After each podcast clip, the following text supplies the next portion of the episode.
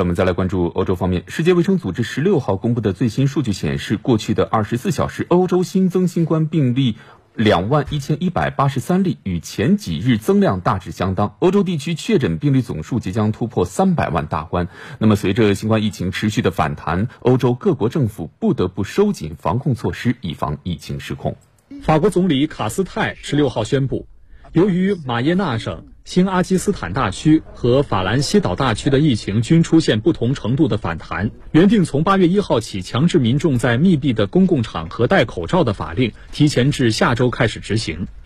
罗马尼亚十六号公布的疫情数据显示，过去二十四小时，该国新增确诊病例再创疫情以来新高，达七百七十七例，累计确诊病例为三万五千零三例，累计死亡病例一千九百七十一例。罗马尼亚政府决定将十六号到期的新冠疫情防控戒备状态再延长一个月。此外，爱尔兰也宣布将第四阶段解禁计划推迟至八月十号实施。为阻止境外输入病例，意大利卫生部长斯佩兰扎表示，将把现有的疫情管控措施实施期限延长至七月三十一号，其中包括对所有来自欧盟和申根区以外的旅客实施十四天的隔离。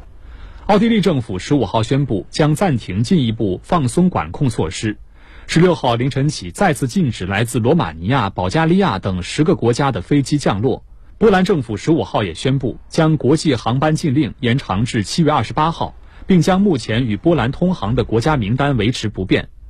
为挽救欧洲旅游业、拉动经济恢复，欧盟建议其成员国从七月一号起对部分疫情控制较好的国家逐步开放边界。并制定建议允许入境的客源国名单。十六号，欧盟理事会更新了允许入境客源国名单，将塞尔维亚和黑山从名单中删除，同时未增加新的国家。该名单仍然将美国排除在外。